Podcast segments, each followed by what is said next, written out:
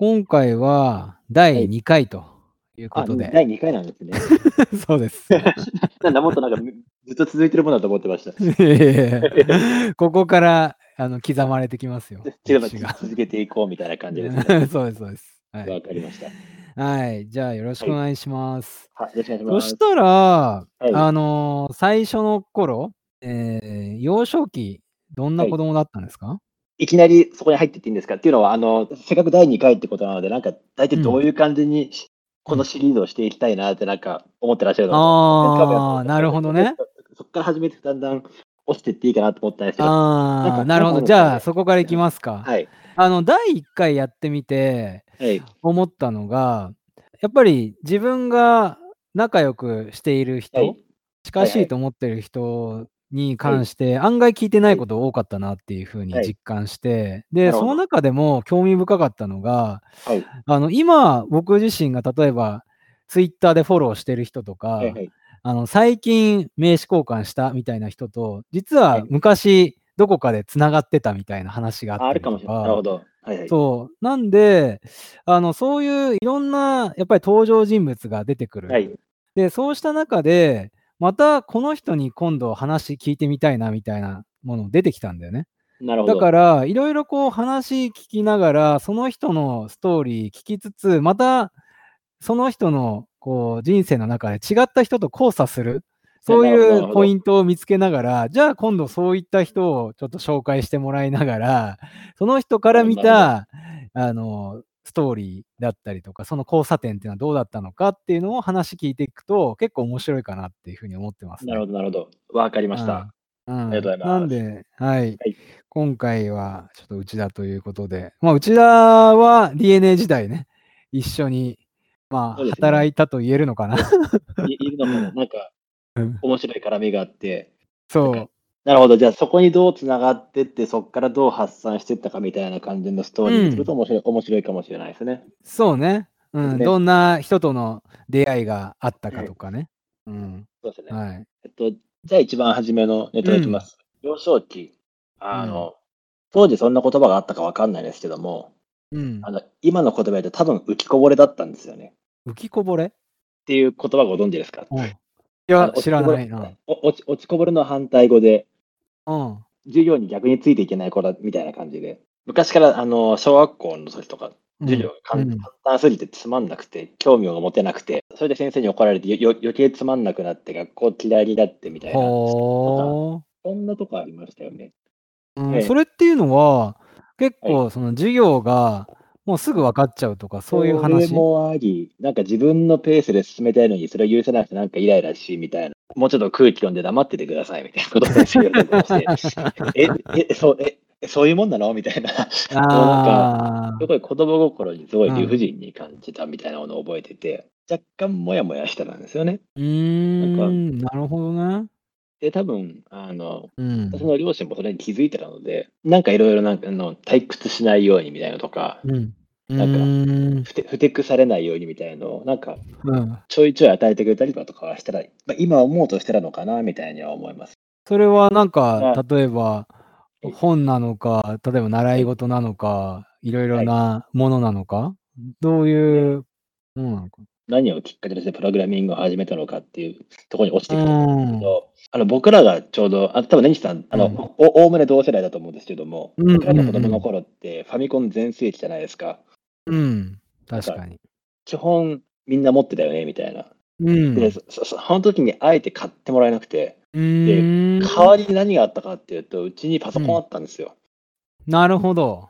90年代の前半ぐらいに。うんうんうん。まあ多分あの、クラスの友達で家にパーソナルコンピューターがある家ってそうないじゃないですか。確かに。当時はそれがなんか、なんか嫌だなって、ファミコン欲しいなとか思ってたんですけど、確かに。みんなと一緒がね、結構重要だったりするからね。みんなと一緒が重要だったりとか、まあゲームしたいなとか思ってたわけなんですけど、でも多分今思えば親もいろいろ考えて、そんな環境を作ってくれたのかなとか思いますよね。で、ななんかうんそ、そんなことがあって、僕がうんおそらく一,、一番初めにあのコンピューターに触れたっていうか、そこに触れたのって、あの、それそれこそ NHC の PC98 の頃で、うん。それこそあの僕は小学校1年生の時とか2年生とかそんなんだと思うんですよね。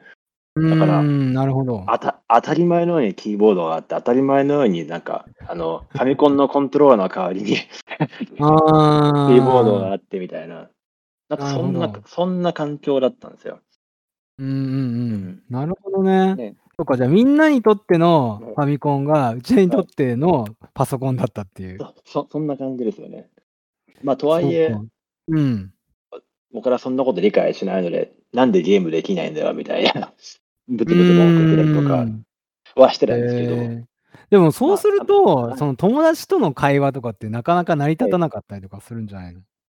多分成り立たなかったんだと思うんですが、まあ、まあ、そこはなんなんとかなってたんでしょうね。今でもう付き合えるん。人いますし、そそこは多分、うんうん。こ子供なりにうまくやってたんじゃないかなっていう気がします。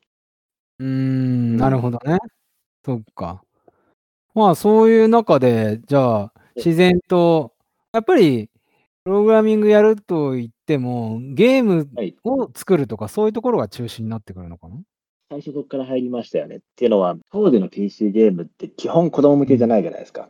うん、確かで、に。あの、ままあ、ごく一部のなんか、教育的なソフトはあっても、子供向けうん。のいわゆるゲームソフトにうん。そうと想定そう相当のってあまりなくて、うーん。で、そっからなんでプログラムに行くのかって、あの、多分飛躍はあるんですけど、そのゲームがあまうん。りない中にそのそうの、ん。ゲームプログラミングの雑誌はいっぱいあったんですよね。いっぱいというか。あの、今いくつか、あの、もしかしたらごう存知かもしれん。ないですけども、うん。だから、あ、なんかゲームって自分で作れるもんらしいって知ったのが、ちょうどその頃で、うだから、なる10ほ歳ど。とかそれぐらいそれが9歳とか10歳ぐらいのう頃だったんん。ですよね。うで、まま、ーん。とはいえなんか、プログラミングとかそんななんかそんな概念もないし、うん。いよよくわかんないけど、雑誌買ってきて上から下まで写してみたら、うん。なんか動いたみたいうんうん。な。なんか写経って言われるような。写経してみて、で、なんかう1文字書いん。てみたらどうなるんだろう、あ、1文字書いてみたらなんかここ変わったよみたいな。ああ。なんかそんなことをな朝から晩うん。までやってるみたいな。うん。それに近いそそそれに近いとこはあったような気もしますよね。うー。うんん。まあ、学校のそうはい。いう授業だったり、ま、クラスにはい。なかなかこう馴染めないはい。中で、あのこうパはい。ソコンを使って、まあ、ひたすらええ。こうプログラムに没頭するっていうのは、結構面白ええ。かったってことなのかな？っていうとすごい暗い子みたいですけど、うん。ぜ全然そんなことなかったんですけども、文字に起こしてみると、うん。多分多分そういうことなんだと思います。なるほどね。なるほど。なんかそれが1個目の伏線で、うん。でで、もう1個目の伏線が、そのさっきうん。子供向けのゲームがなかったとはいえ、うあの、ん。当時 PC ゲームですごくドカンと流行ってたのが、うん。あの、いわゆるリアルシミュレーションゲームなんですよね。あの、MCT 系のゲームがすごく充実していて、確かに確かに。はいそれがはい。死ぬほど面白かったんですよ、子供的に。ううん。ーん。だからそれ狂ったようにやってましたよね。うん、A 列車で行こうとか。とか、そう、あの、すうん。せ戦略シミュレーションゲームとか。えなんか、え。それこそ確か荒野の三国志って PC から始まったんじゃなかったでしたっけ？一番初ああ、め。うん。そうかそそれがファな。ミコンに移植されて。うもん。しかしたらファミコンが最初で PC に移植されて、それでいっうぱい、ん。ああのシリーズができて、それでどんあのうん。脈々となんか、もう30年以う上続いてるんのかなとか思うんですけど、うん。うん。なんか、そなるほど。死ぬほど面白かったのを覚えてるんですよね。それこそじゃあ没うん。頭したっていう。そそそれこそ没頭した、あと、プログラあのプログラミング、いやま、今うん。今思えばあれはプログラミンうん。グだったって思う思うことをしてた以外の時間は、うん。それこそあのいわゆる戦うん。略シミュレーションゲームで死ぬほど没頭してましたよね。ネトゲ配信みたいになりそうな。そうそうそう。ネト ま、多分あの、今の時代小学生だったら確実にネトゲ配信だと思うんですけど。完全にその頃ネトゲなかったので、なんとかなったんですよね。ああ、危なかった、それうん。は。あ危なかった。ほんとスマホなくてようん。かったみたいな。うんうんうんう。うんん。なるほどね。そんなあ。伏線はありましたよね。で、あと、あの、うん。もう一個伏線があったとしたら、インターネットのはるか前から、両親がパソコン通信を使っていたので、その。概念は概念はあったんですね。このキうーボードがあって、モニターがあっ。て、この箱うの向こうんがどっかにうん。繋がってるらしいっていう概念はなんとうなくん。子供の時から持ってました。うん。ん、なるほどね。それが3つ目への伏え。線で、で、なおかつこの繋がった向こうにはなんかその、それこそあの今でいうゲームの攻略サイトっぽいものがあるらしいとか、今でいうプログラミングのなんか、まあ、本じゃないけど、ななんかあの、ハウツーみたいなものが、ものらしきものがあるらしいみたいなのは、なんか薄々知ってたんですよ。まあ、あの、なるほど。ウェブサイトじゃないですよね。まだ、まあ、ウェブサイト以前のうん話なので、はい。なんていうん、なんていうんでしたっけ、ニュースグループじゃなくて、えっ、と、フォーラムでしたっけはいはいはい。か、うん。確かそんな言い方されてたと思うんですけど、あとメーリングリストっていう概概念とかうんはいはいはは。ないんなんとなく持ってたんですよ。うん。今思えばそれすごく役に立ったなと思って、そういう概念がまだ、ね、それこそうん10歳とかの頃にすでにできてたって、ななそそれがあったおかげでなんかその後スッといろんなことに入れたのは正直ありますよね。なるほど。なるほど。うんじゃあそういう、やっぱり親の影響っていうのもあるよね。非常に大きいですね。あの、多分、分。これをやりなさいとかは絶対言われたことないんですけど、うん。まあまあ、今思えばうまくはめられてたんだろうなって気は正直して。なるほどね。遠くから見られながらも、そうそうそうそう。要素要素を抑えられてたみたいな。要素要素抑えられて、なんかそれこそなんか、あの、うん、RPG で宝箱いいところに置かれていたみたいな。学習、学習して、なんか、そこで報酬与えられてみたいな。そうそうそうそう。うん。おおそらくそういうとこあった、あ今思えばなんかあったなと思って、い今自分の子供には絶対それ、絶対それやろうと思ってるんですけど、面白いな。そんなのはありましたよえー、確かに、僕もやっぱり親が、ね、あのーパソコン使ったことをやってたりとか、ええまあパソコン通信やってたっていうことで、はいはいやっぱり自然とそういうところに興味が向いてたっていうのはあるかなっていうのは思いますよね。よね。うん、確かうに確かに。えそーそそれが多分伏線その1、その2、その3ぐらいなんですよ。うんうんうんうん。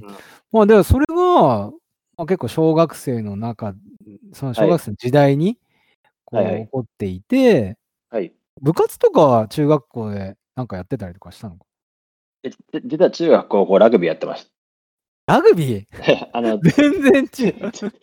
全然イメージないと思うんですけど、やってやってたんですよ。なんかそそそれはそれで楽しかったんで。いええそれはまたどういうきっかけで？や、なんか、マイナースポーツ楽しそうだなと思ったのと、うん割と足速かったんで、あの、あのスポーツ、がたいがいいか足が速いか、どっちか一つやればできるんですよね。じ実は両実は両方なくてもいいんですよ。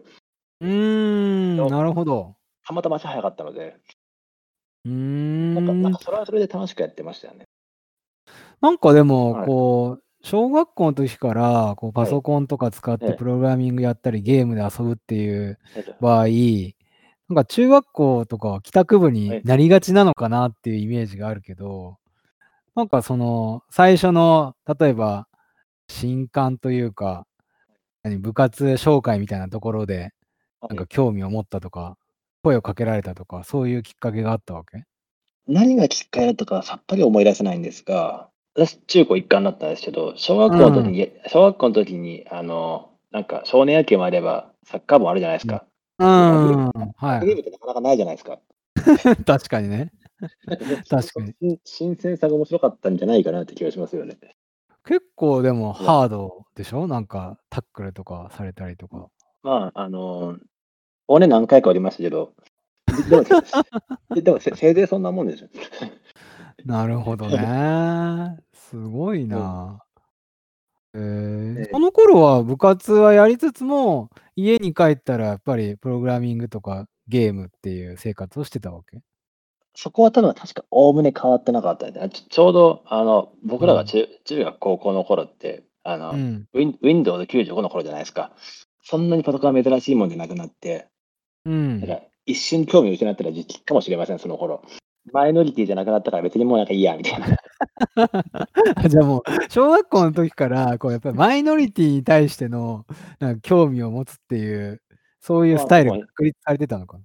のあったの、まあ、今思えばあったのかもしれないです。全然狙狙ったわけじゃないんですけど、なるほど。それは興味深いね。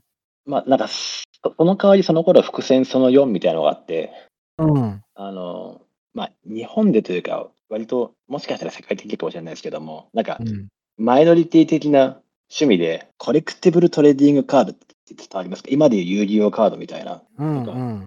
そそれが、それができる、あの、まあ、すごく昔からはなんかそれこそあの、メジャーリーグトレーディングカードみたいなのがもう何十年前からあると思うんですけども、うんうんそれとゲームが合わさったようなうん。ものが薄々入ってきていて、なるほど。なんかそ、それに一瞬触れて、でまあ、そこまではえいいんですけど、その時に何を勘違いしたのか、ーうん。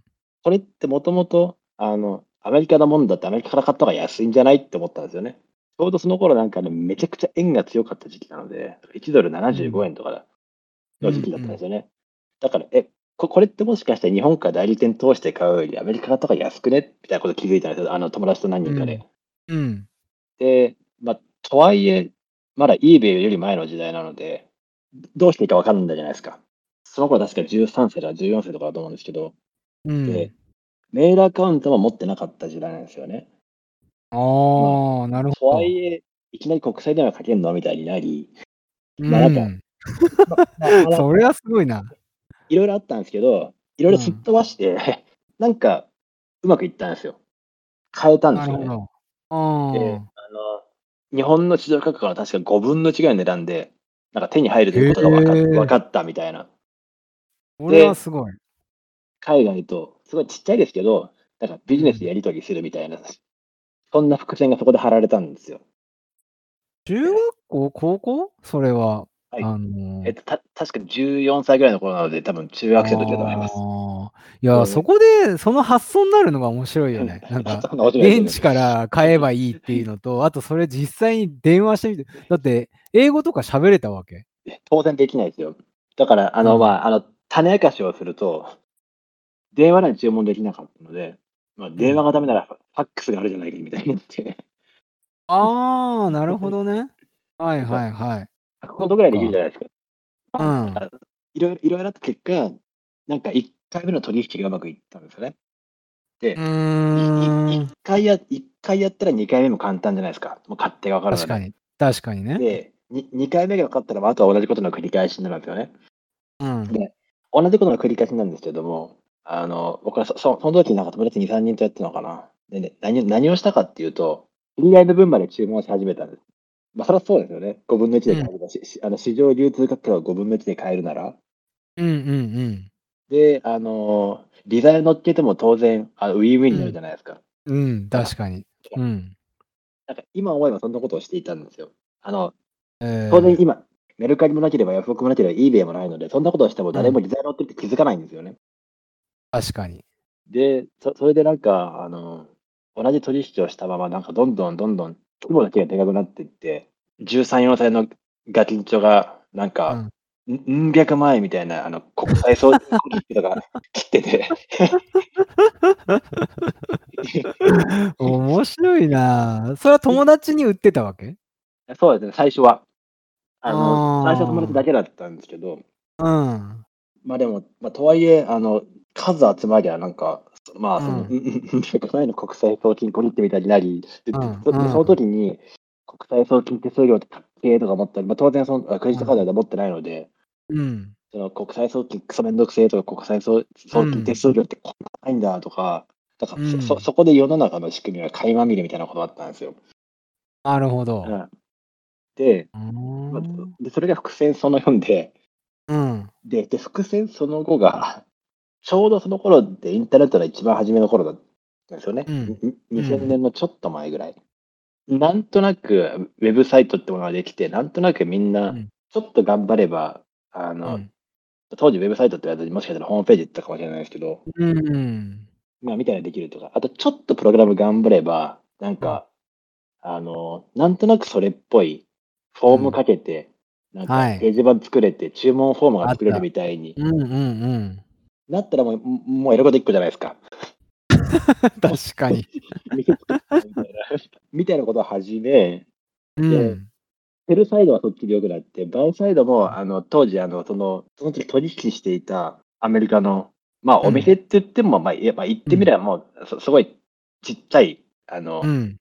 とこなんですけど、まあそまあ、そういうところもなんかちっちゃくウェブサイトを作り始めて、爆発的に楽になったっていうか回転数が上がったんですよね。なるほど。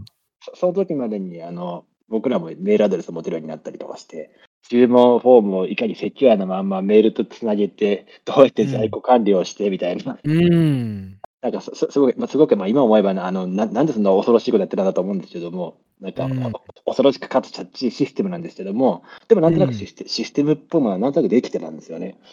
なるほど。それをなんか、ぐるぐる回してたのが、14、5歳の頃だったかな、もうちょっと後までやってたかもしれないですね。うーん。の頃だと。まあなんかそういうモチベーションがあるんで、あのうんその時そのウェブサーバーの仕組みとか、うんなん。かウェブアプリの作り方とか死ぬほどやります。勉強してるっていう意識は全然ないんですけど、ああ。プログラミングってものがあって、どうやらサーバーってものがあるらしいと。うんでウェブウェブアプリってこうやって書くらしいとか、当時 C++ で書くか、パールで書くかだったんですけど、うんあうんでで遅れて、ちょっと遅れて PHP が出てきたりとかしてたもので、うん。はいはい。まあもうできることは何でもありますよね。だって、あの し生涯かかってるんで、みたいな。いや、しかもね、その当時の、あの、お金とすると、かなりいいお金を稼いでるよね。まあ多分今もう時効だからいいんですけども、あの、うん今だったら多分税務署が追ってきますよね。確かに。確かに。だって中学とか高校生でねそうで、すそう何百万も動かすような状態になってるって面白いね。面白いですね。だ多分これ当時いかにネットが無法地帯だったかってことのエピソードだと思うんですよね。うん、確かにね。ほ法律もなかったし、ルールもうん。なかったし、あの基本みんな性善説で動いてたし、だからなんかそそういうなんか古き良き時代になんかそういう楽しいことできたのはすごく今思えばよかったなと。確かにね。うんでまあそそんなことをあの、うん eBay とヤフオクがでかくなるまでやってたんですよ。eBay とヤフオクがでかくなって、あ、なんかもうもういいやみたいな。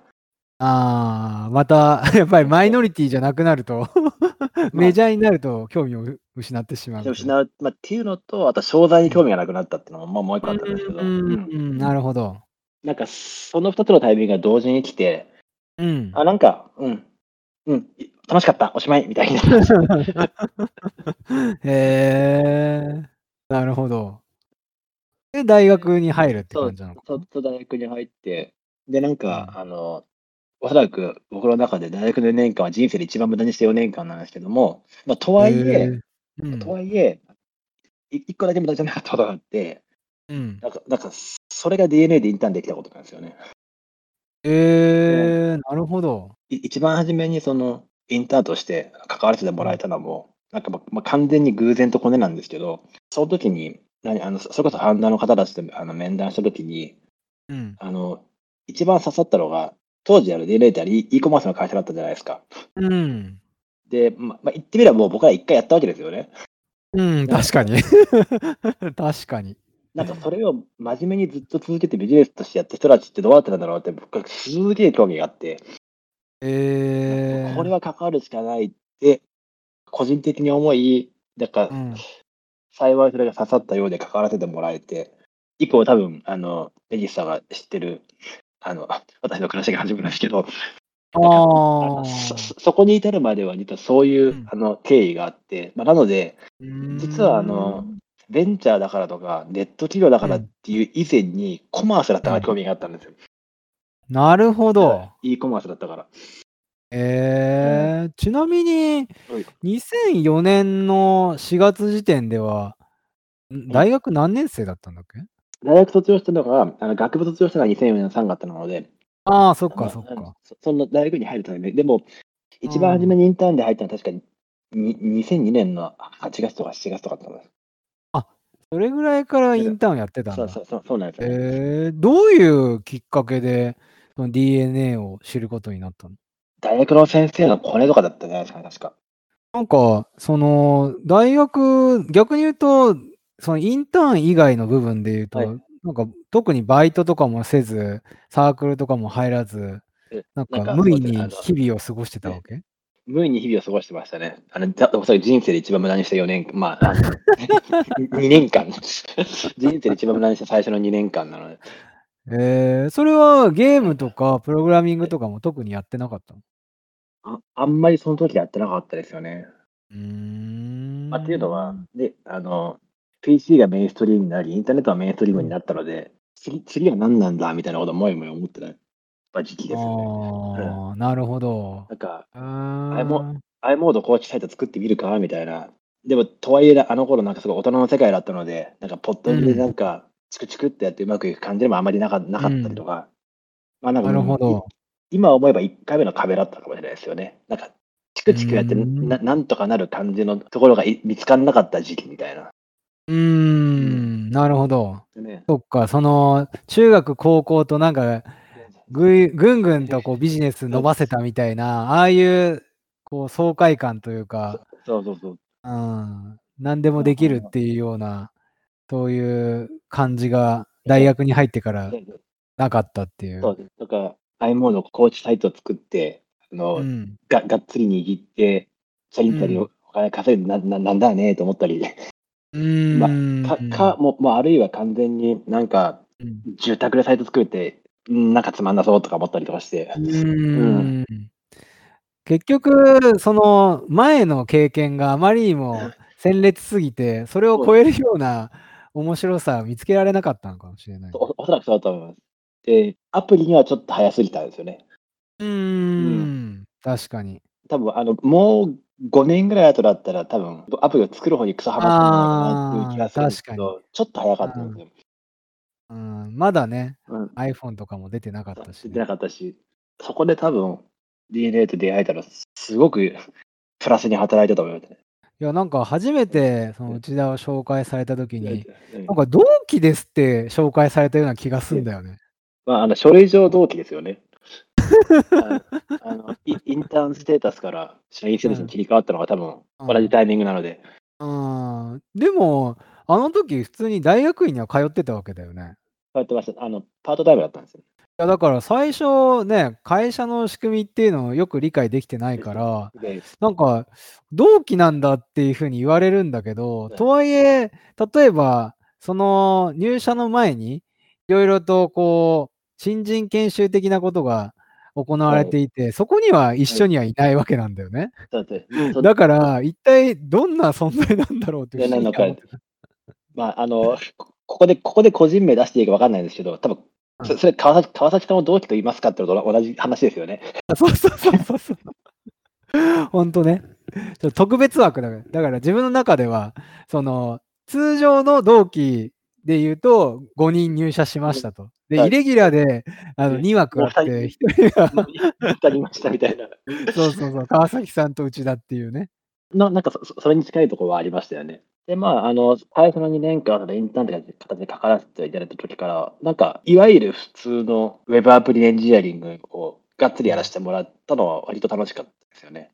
うーん、なるほど。あんまり今ほどスタックに分かれてなかったので、うん。なんとなく守備範囲はあったけど、全員が全員フルスタックみたいな感じで、うんまあまあまあ、もちろんそんな、ね、あんま大きい会社じゃないので、うん。なんか楽しみにチクチクやってたみたいなとこは、えー、あなんか e コマースのビジネスとかウェブアプリのビジネスってこうやってやるんだなみたいなのは、なんか、エンジニアリング的な意味で分かったのはありうましたね。ーん、なるほど。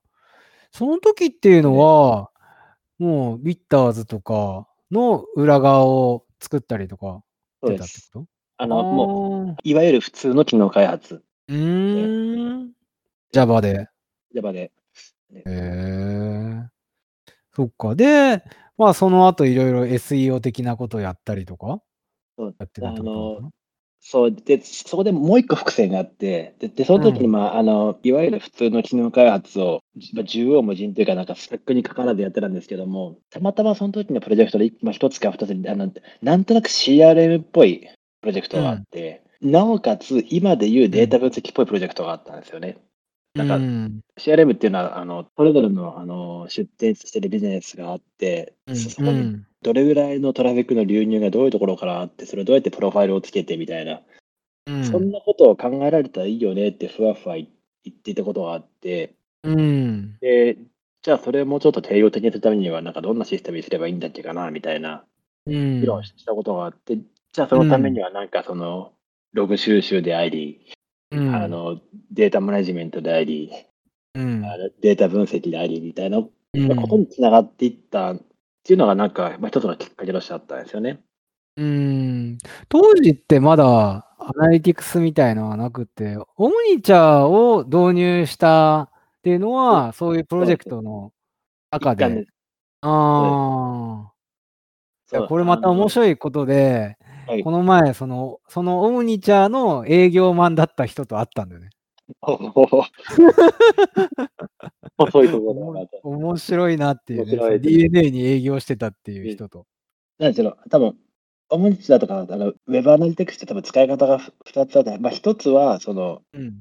プラットフォーマーのがファーストパーティーとして使う、そのプラットフォーマーが、まあ、自分自身の SEM のために使うっていう使い方と、うん、あのし出店されてる店舗さんに対してのうん。使い方って2つあったんですよね。で、うん、確かにビッターズっていうのがね、そのはいショッピングモールで、まあ、僕らが運営、全体プラットフォームを運営していて、で、店舗さんが結構いろいろそのシステムを作って、お、店を作るみたいなね、ウェブサイトを作るっていうのだから、なるほど。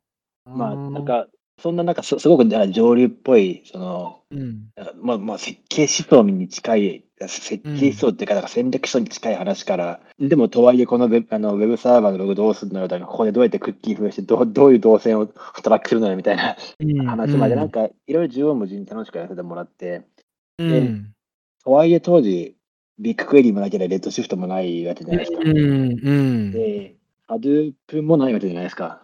ないね。うん。まあ、なのでどうしたかっていうと、まあ、それぞれウェブサーバーがあって、アパッチとログがあって、それがなんか何十台分かあって、それは仕方がないから全部 FTP して、うん、なるほど。をなんか、なんかし仕方がないから C++ で、あの、マルチプロセスプログラムを書いて、並列で、うん。なんか、うん。並列グレップするみたいな。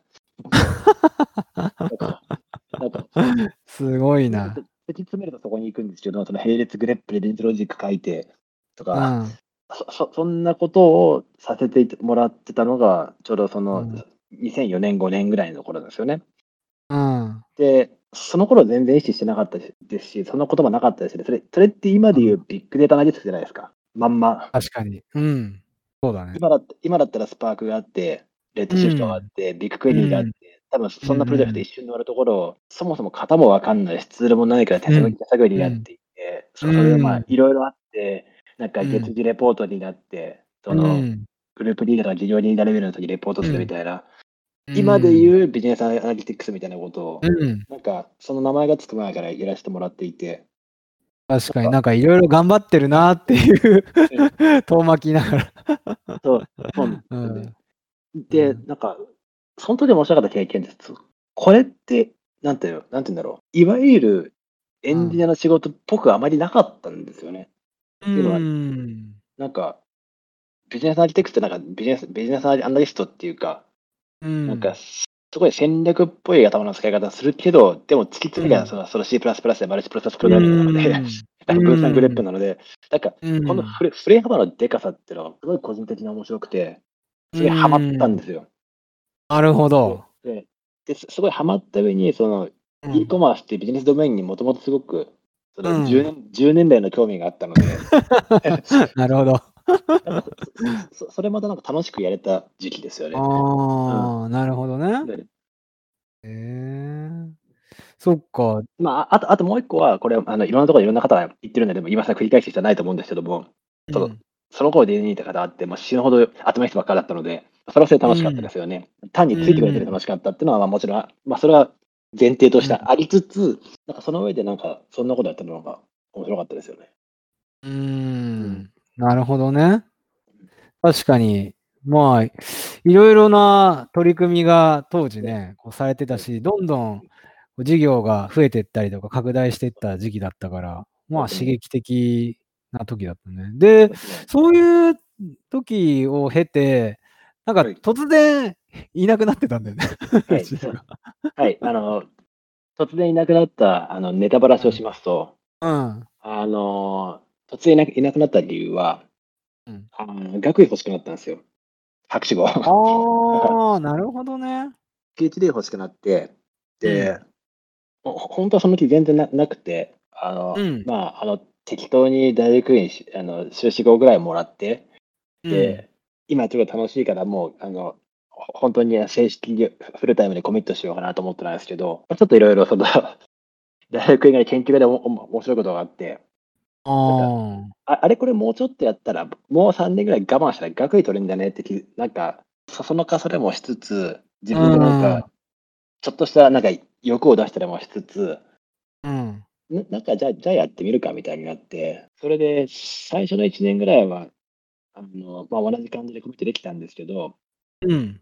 あの2年目、3年目、だんだんのやっぱきつくなってきて、仕事としてコミットじゃなくて、共同研究プロジェクトとしてコミットとかできませんかみたいな、まあ、いろいろ模索はしたんですけども、やっぱりその物理的に厳しくなってきて、うん。なんかこのままでなんかどっちもできなくなるって思って、あ、じゃ、うんじゃ、じゃ、じゃあ、じゃあ一旦その、あの、いわゆる仕事としてのコミットは手を引きます。とりあえず学位取ってから考えますみたいにうん。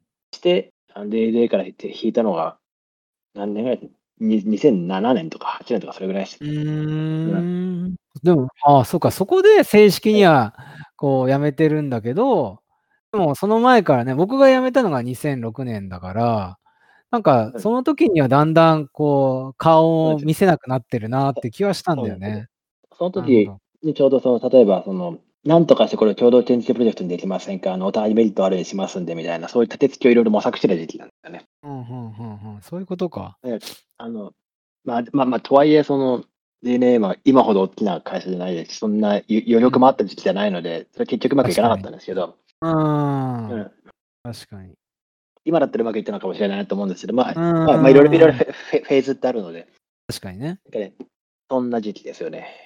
ああ、うん。それで、はい。まあ、学位を結局取ることになり、なり、運よく取れ、で、うん。DNA に戻るか、新しいことを始めるかって、まあ、うん。いいいろいろあって、で、で結局戻らないことでしたっていうのはごごご存知の通りなんですけども、なるほど。い。それっていうのは、い。やっぱり、また違ったことに、うん時間を投資してみたい。何か違ったところを、こう、自分のチャレンジとしたいっていう気持ちがまた出てきたってことなのか。それが一つで、もう一つは、あの、多分いくつか理由があったと思うんですよね。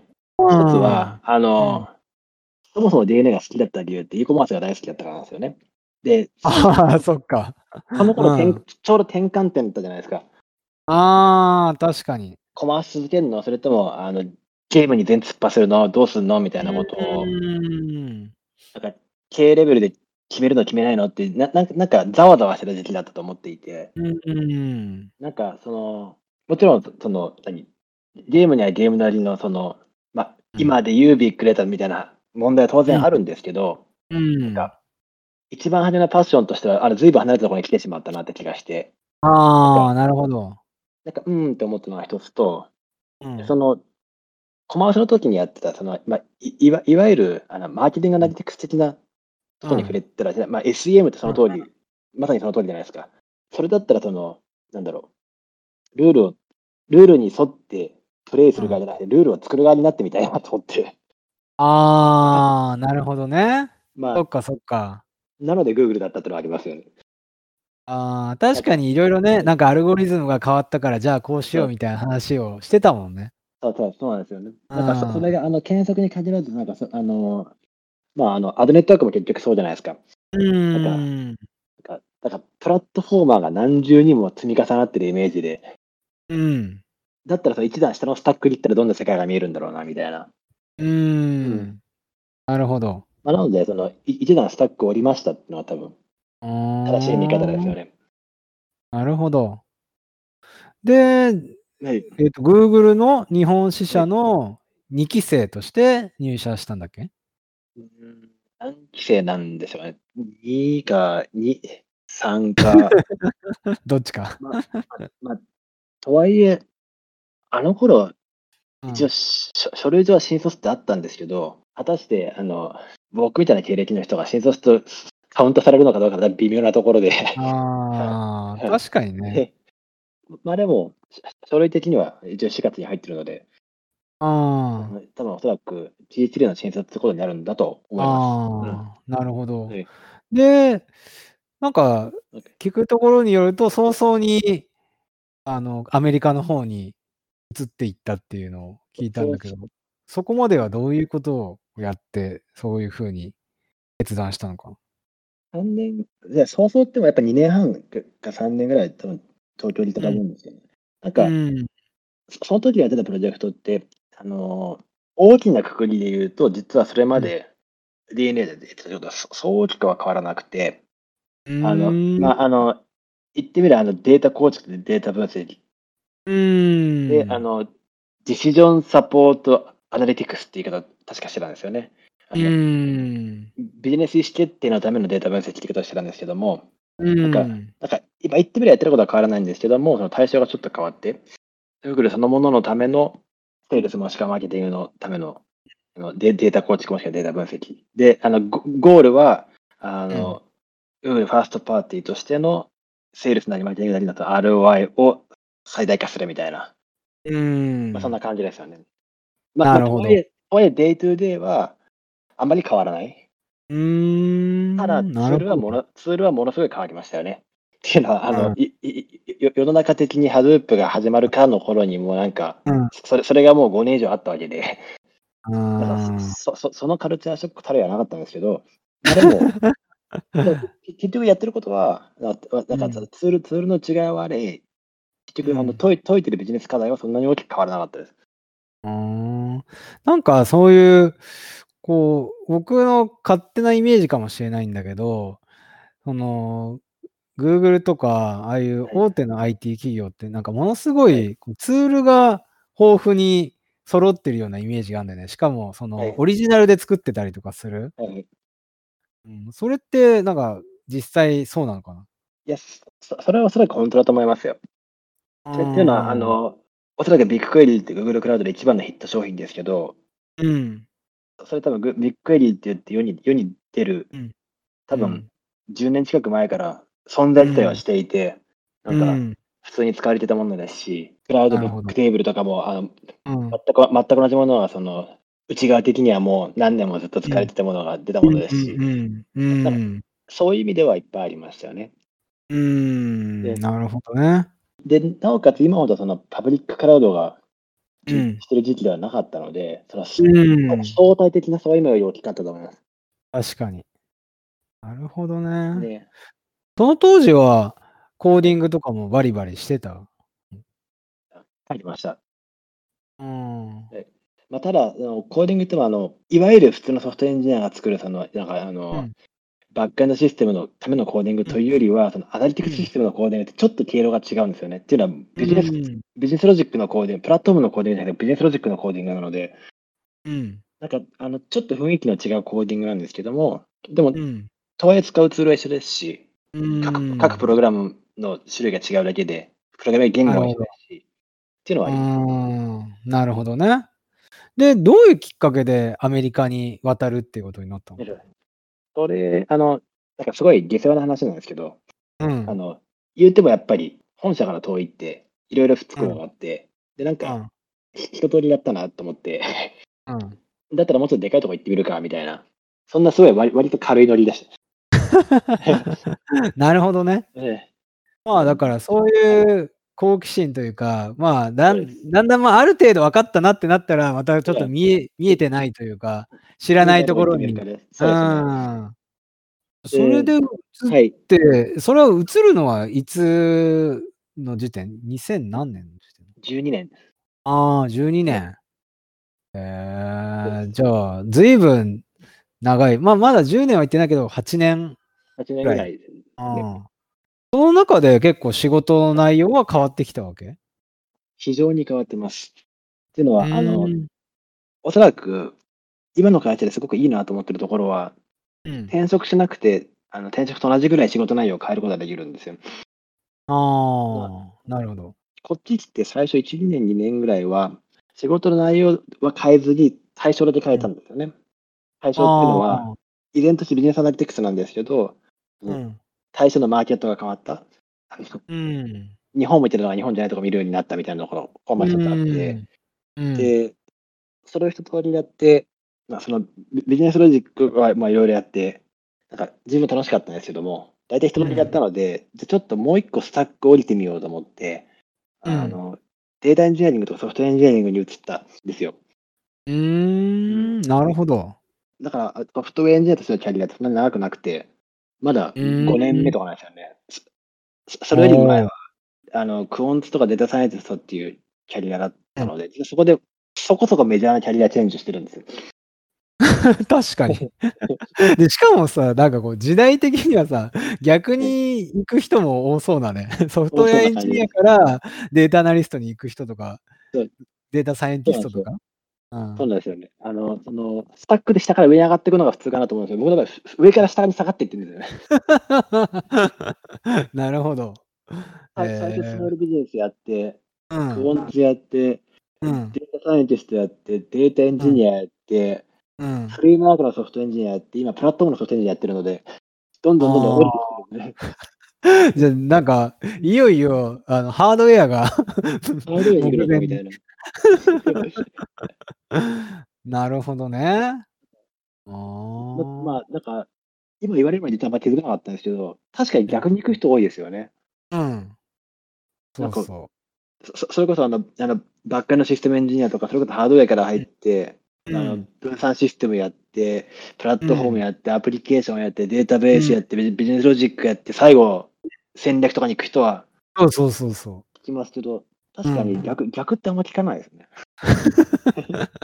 う。しかもなんかこう、世の中のトレンドとはやっぱり違うところに行くっていうのが、もう本当に子供の頃からあんだろうなっていう。違うと言っちゃ違うけど、でも、後からレジュメ見返すと、なんかバズワードてんこ盛りですよ。ああ、うんなるほど。なんか、その、そこでビッグデータって言われる前からビッグデータっぽいことやってやってたから、うん。なんうんか後付けでビッグデータって書いてみたりとか、まあだから、ンデータサイエンスって言われる前からやってたからデータって書いてみたりとか。うん。だからやっぱりその、なんていうのかな、こう、イノベーターなんだろうね。いろんな分野の。よく言えばそうですよね。うん。ねなんかマイナーなところでこう好きになるみたいな。音楽で言うと、なんかインディーズが好きみたいな。インディーズが、ああ、インディーズが好きっていう表現はすごく合ってるかもしれません。もうメジャーになってきて売れてくるともう 自分が応援しなくてもいいやみたいな。いやそれは正直すごいあると思います。っていうのは、あの、機械学習っていうことがなんかプレ、あの、プレディクティブアナリティクスって言われてる時代からやっていて、うんすごく好きだったので、なんかうん同じことやってたら気づいたら機械学習って呼ばれていて、なんか世の中的にすごいどっかんどっかん来てるから、じゃあ仕方ないからやる人みたいになって、あうん。今今やってたりとかするので、たそういうのはおっしゃる通りだと思いますよね。インインディーズから。うん。で、それがメジャーになっちゃったら、じゃあどどうしようかなみたいな。自分のやることじゃないなみたいな。面白いね。ねへえ。そういうふうな、なんかまあ、キャリアを築いてきて、こで、う、今後はどういうことをチャレンジしていきたいとか、なんかあったりするさっき、デニスさんに言われて気づかされたんですけど、僕はうん割とそのビジネスのスタック上から下に降りてきて、これ以上降りられないなと思っていて、のうん。っていうのは、これより降りると割と割と神々の領域になってくるんですよね。なんかエンジニアリング的にすごい神々の領域になっていって、うん。かじった人が、なんかすごくバリューを出せるような分野ではなくなって、だんだんなくなってくるので、だとしたらせっかくその上から降りてきた強みがあるから、じゃあ、うん。そのフルスタックにバーティカル垂直統合するみたいな仕事をしたいなっていうのは、うすうす思いますよ。うん。なるほどね。ねまあ、なので、その、うん。エイジさんと最近関わらせていただいたりとか、まあ、するのは割とそういう、うんあの試みの一環といや一環。うん。なるほど。うんうーん。なるほどね。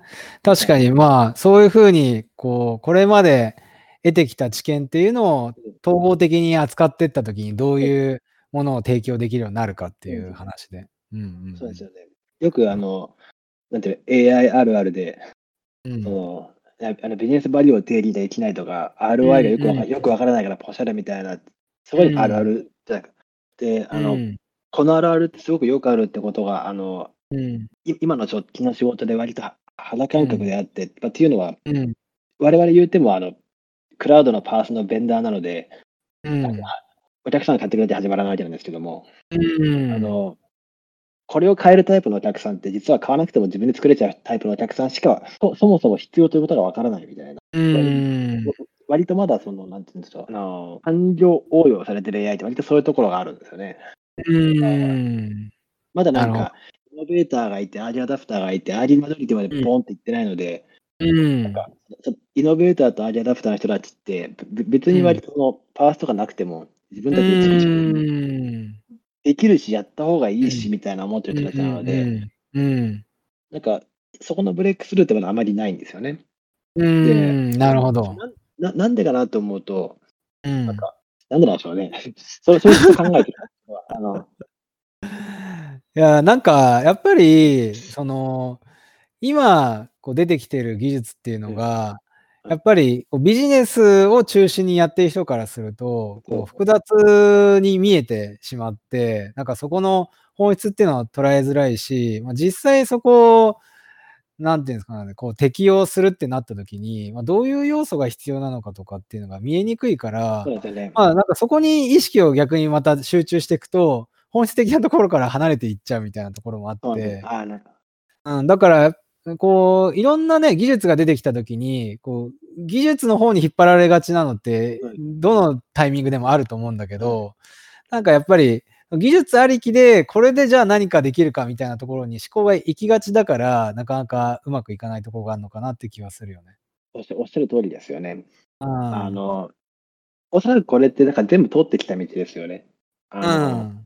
ウェブウェブサービスのマイクロアーキテクチャが通った道ですし、そうのん。データウェアハウスが通ってきた道です。データベース、データウェアハウスが通ってきた道ですし、うん。なんか絶対解決策はあるはずなんですけど、うん。まだそこまで行ってなくて、うん。そう。それをなんかプラットフォーマーでで見るのか、なんか一ユーザーがで見るのがどっちが楽しいかなって、今一生懸命考えてるところなんですけど、うん。このサイクル破れた人は勝ちですよね。確かにね。うん。確かに。今みんな一生懸命破ろうとしてるんだろうなと思うんですけど。うん。確かにね。で、でこまあ、個人的な、あの、自分のキャリア的には、その、最初に破る人たちの中にいたいですけど、1回破ったら2回目はもういいかなと思って、多分自分の生活的に次探次探すんですよね。またね、違うところを追い求めて。